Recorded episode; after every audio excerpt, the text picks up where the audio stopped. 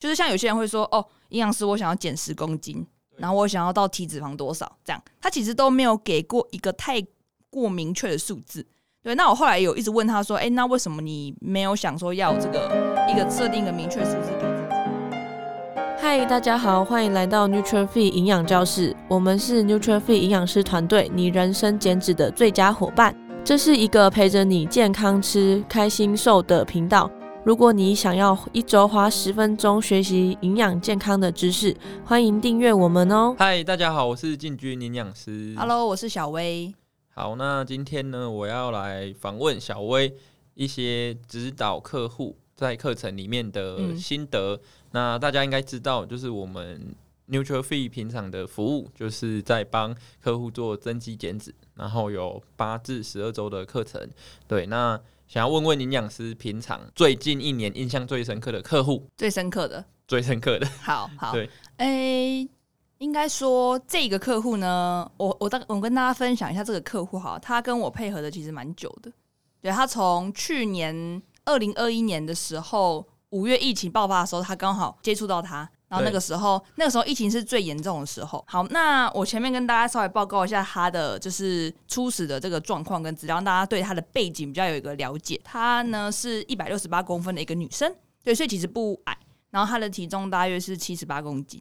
然后呢，她的工作性质呢，就是那种久坐的上班族，对，那活动量比较低一点点。那基本上大部分就是，呃，我们营养师看到体重比较有空间的人，就觉得说，哇，其实应该会蛮好减的。因为有些客户来找我们的话，可能会是体重比较轻的那种，那就会要需要再比较严格一点的控制，才可能体重可以再往下降。所以对于体重还比较有空间的人来说的话，我们会觉得，哦，应该很好减，但是。等下会跟大家分享一下，这个客户其实一开始并没有那么的顺利。那我会跟大家分享一下，说他可能大概是遇到什么的问题跟困难，然后我们是怎么化解跟排解的，然后到现在的成果是怎么样，就大家跟叙述一下这个客户的故事，这样子。哎、欸，那小薇刚刚有讲到说是去年疫情的时候，嗯、他是所以疫情都居家工作吗？还是都吃外食？他本身的呃饮食状态就是都吃外食，因为他现在有一个小孩要带，所以他都是呃要么就是。会清小孩吃不完的东西就清盘，然后然后再来是都外食。外食对，然后因为那时候疫情严重，所以健身房不能去，大家都是只能居家运动。对，嗯嗯嗯的的的那个时候啦，所以确实一刚开始的时候，他原本的饮食我大概叙述给大家听一下哦，让大家知道一下哦，他原本是这样吃的。他原本叙述给我的三餐内容就是他会吃早餐，然后会吃超商组合，然后大部分都会是选择吐司。就那种加超商组合是贴文菜单呢？不是不是，他那时候可能没有追踪 Nuture Fit，就是那种花生夹心吐司，然后蛋，然后跟一个拿铁，就是他的早餐，反正就是说外食或者是早餐店，因为他那家里楼下下来之后会有一间早餐店，所以那个很方便。对。对，他就反正就超商或早餐店，他早餐店就是随意选他喜欢吃的东西，因为他一开始有跟我说他是淀粉瘦。淀粉怪兽的兽，很喜欢吃淀粉的意思。然后午餐的话就是吃自助餐，这还算均衡的。然后但是比较常他会选择那种小肉跟饭，或者是说比较不均衡的东西，或者是吃一些吐司，或者是跟同事去乱订一些其他东西。好，然后晚餐的话，大部分会外食，但偶尔会自己煮，就是跟家人、老公，然后煮给小孩吃这样子。自己煮健康吗？还是就会是比较不均衡，然后蔬蔬菜量 OK，但是肉的比例可能比较少。然后他一开始为了想要减重，但不吃淀粉，但是也没有说瘦的比较快啊。他是淀粉瘦又不吃淀粉，就是他会吃其他淀粉啊，通常是这样，不吃饭啦，不吃饭，哦、然后去吃其他精致淀粉。OK，对对对对对，这是他一开始原本的饮食的状况。对，然后一开始的时候他很好笑，他还跟我说他有去找医生，就是他他觉得他怀疑自己有这个。内分泌失调的问题，对，然后医生还跟他说：“太太，你想太多了，你就是单纯胖。”他还把这句话跟我讲，超好笑的。对对对，我就说好狠哦，超狠的。然后我就哦，没关系，我们就慢慢来，这样子。是，对对对对对，OK。所以其实一刚开始，我其实我对他蛮有信心的，就我觉得说啊，你的饮食原本算是偏不稳定，然后有混乱，然后很多外食，对那调整一下，理论上应该就会下来。对对对对，但是呢。呃，二零二一年五月接触嘛，然后到配合一个月之后，大概是六月的时候，他的体重没有明显的下降，但是体态有改变。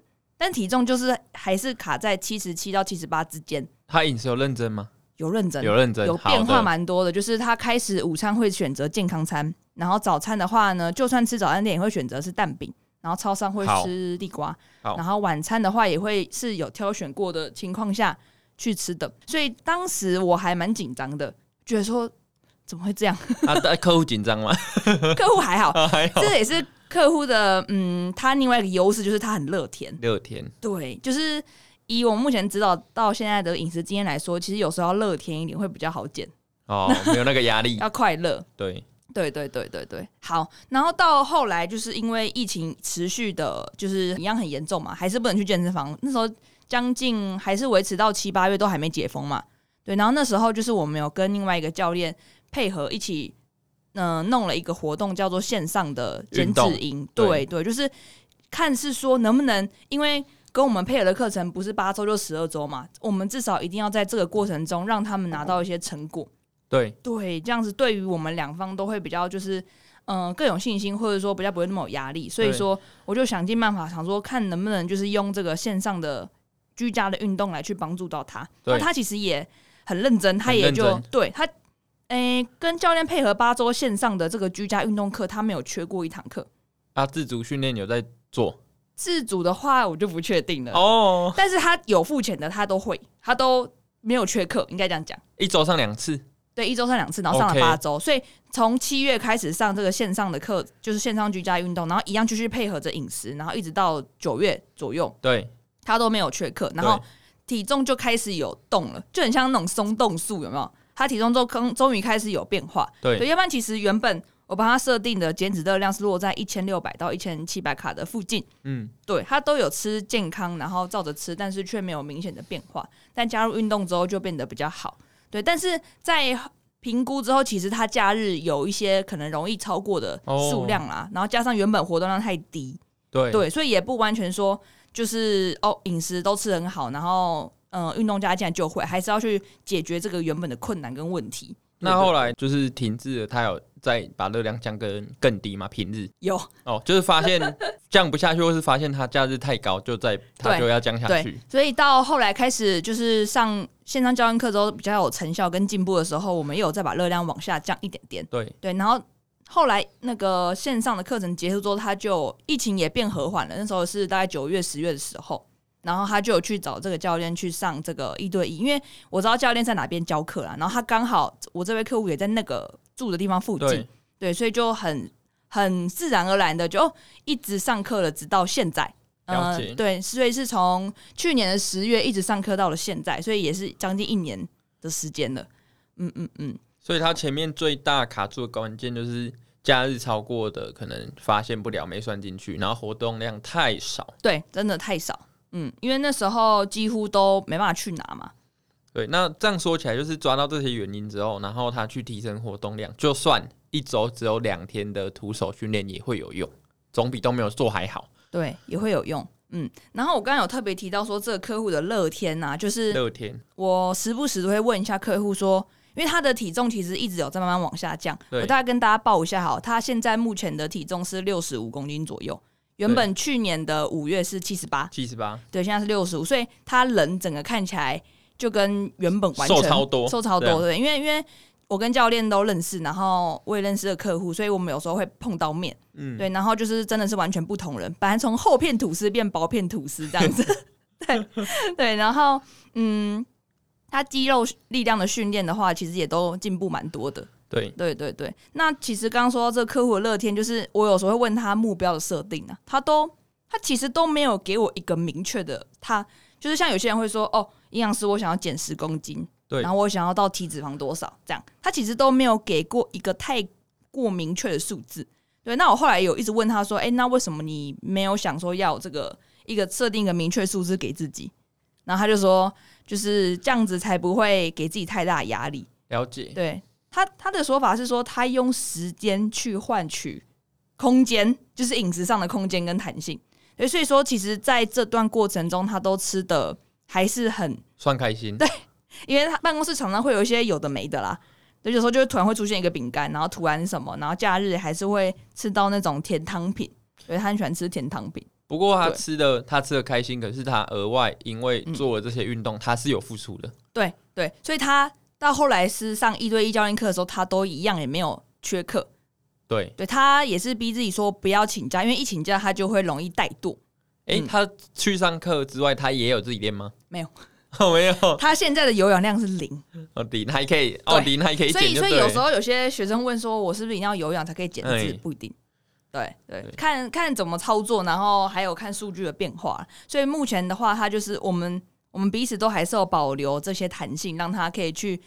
有这个空间，然后不要那么压力去做这件事情。对，然后后来他跟我比喻，因为他是有一个小孩的妈妈嘛，嗯、对，然后他就跟我比喻用母 母奶来比喻。他说，嗯、如果呃怀孕的妈妈在就是准要准备开始亲喂那个母奶的时候，有时候会因为压力，产后忧郁压力比较大，对，他那个乳汁就散不出来。因为他会觉得我一定要挤到某一个毫升数的那个母奶才会可以，对，才可以，然后宝宝才吃得够，然后才怎样？但是他就不会刻意去设定这个东西，因为这样就不会有太多的这个压力，对，然后这样反而就会比较容易慢慢循序渐进。我就看我到了什么时候，然后再那我再往下步多走一小步，一直再多走那一小步就好了。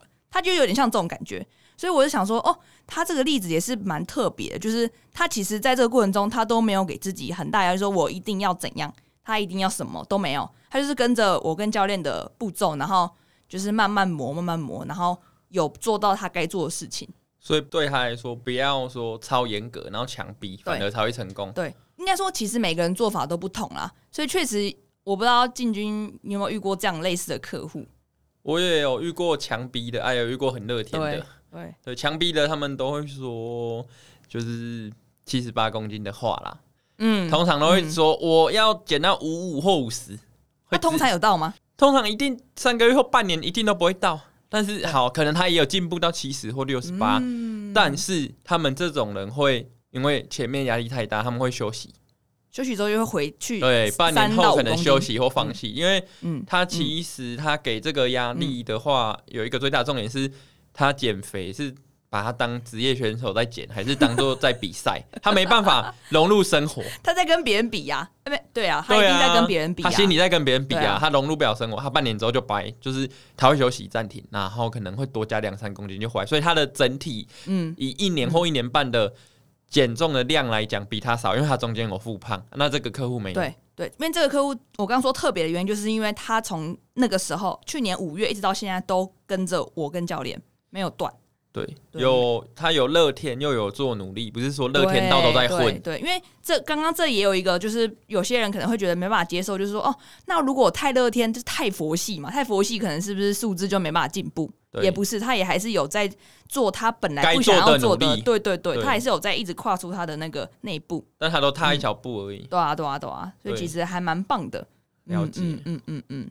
好，所以其实以这样子来看的话，那可能把收期拉长都还比较好。但一样看人呐、啊，看人。因为有些人，有些人如果说周期拉长了，嗯、他会像小薇刚讲，他会到第二个月就很堵烂，然后就想放弃了，或想他想试其他方法。嗯，所以有些那种真的很急迫性的话，嗯、还是会用一些比较短期的冲刺或饮食法让他有效。他要先建立信心，才再用长期的去试。对，有些人是没信心。对。对对，对。嗯，不过像刚这个客户的话，其实，在前面第一个月没有进步太多的时候，我也蛮紧张的。对。对，所以那你遇到类似的状况，你觉得应该要下去了，怎么还没？如果说他不紧张的话，那我也不会紧张。哦，因为你会问他，他不紧张的话，就是有热量赤字，就是有累积啊，嗯、那就继续累积啊，啊，直到调查出问题，或是直到解封可以去活动量，但是。嗯他做的事情不用看结果，他的行为有在进步，然后他没说不能忍受，那他就继续做。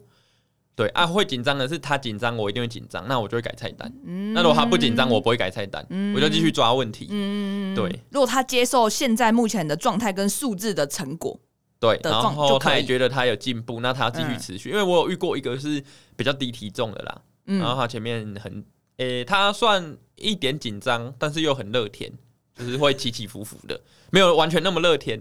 然后我.我是有信心他有进步，所以我就跟他好，我也不想调热量，因为我也觉得他运动量不够，不要一直下降热量。嗯，就太接近基础代谢了。对，太接近。然后还慢慢运动有提升。嗯。然后他本来就是瘦大概零点五，后来到第三个月一次瘦了快三公斤。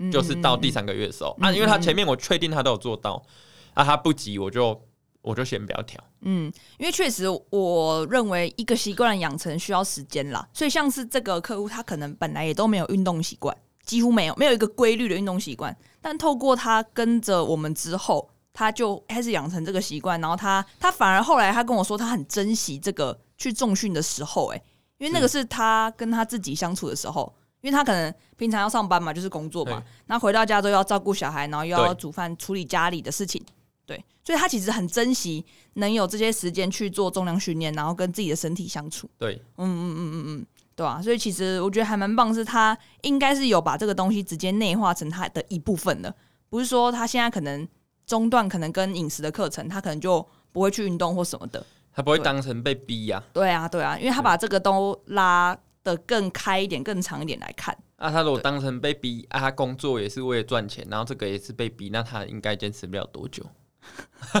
什么都会逼，对，心态上。对啊，不过就还是要看个人，因为有的人是要一个明确的目标，他才知道要往哪里走。对，对，对，因为像这个人，他可能就没有明确目标，但他还是有在。还是有在进步就可以。他是透过他相信改变行为，但他目标就先没设、嗯。对对对，就先做再说，然后先嗯。那、啊、有些人是目标要出来，他才愿意改变呐、啊。嗯，所以可能也、嗯、对，蛮特特别的。对啊，所以是蛮特别的。对对，所以到目前为止的话，就是这个他进步很多，然后训练的部分也，呃，重量上也都有在提升。嗯嗯嗯，太厉害了，就还蛮棒的。我有看到那个同事分享的照片，好像就多了两三片。然后变瘦，杠片吗？对，就变瘦，然后又拉举更重，就代表肌肉量变多。哎、欸，你知道他很好笑哎、欸，就是他一开始还还算比较体重重的时候，大概七十几公斤的时候，他去就开始有上教练课嘛。对，健身房也会有其他教练，然后就看到那个我客户的身体，就说。哦，你这个很适合去比健力哦。他说体脂或体重比较重，就说哦健力，我是练健力。他看就更不会说不会说是胖是练健力的，超好笑，对吧？那今天谢谢小薇分享这个客户的这个过程还有心得。嗯、那我们有很多不一样的客户啦。那这个只是其中一个这个案例，如果大家有跟他类似的状况，也可以朝这个方向好好去努力。嗯，那如果下次有机会的话，我们会请不同的营养师再分享不同的案例。今天的分享和讨论就到这边，谢谢大家，拜拜，大家拜拜。如果你很喜欢这集的内容，欢迎大家可以在下方资讯栏做浏览哦。感谢您的收听，谢谢你愿意花十分钟在营养健康这件事情上面。如果喜欢我们的频道，记得订阅且给我们五颗星的评价哦。如果有任何的疑问或是回馈，欢迎来到我们的 IG 留言私讯我们哦。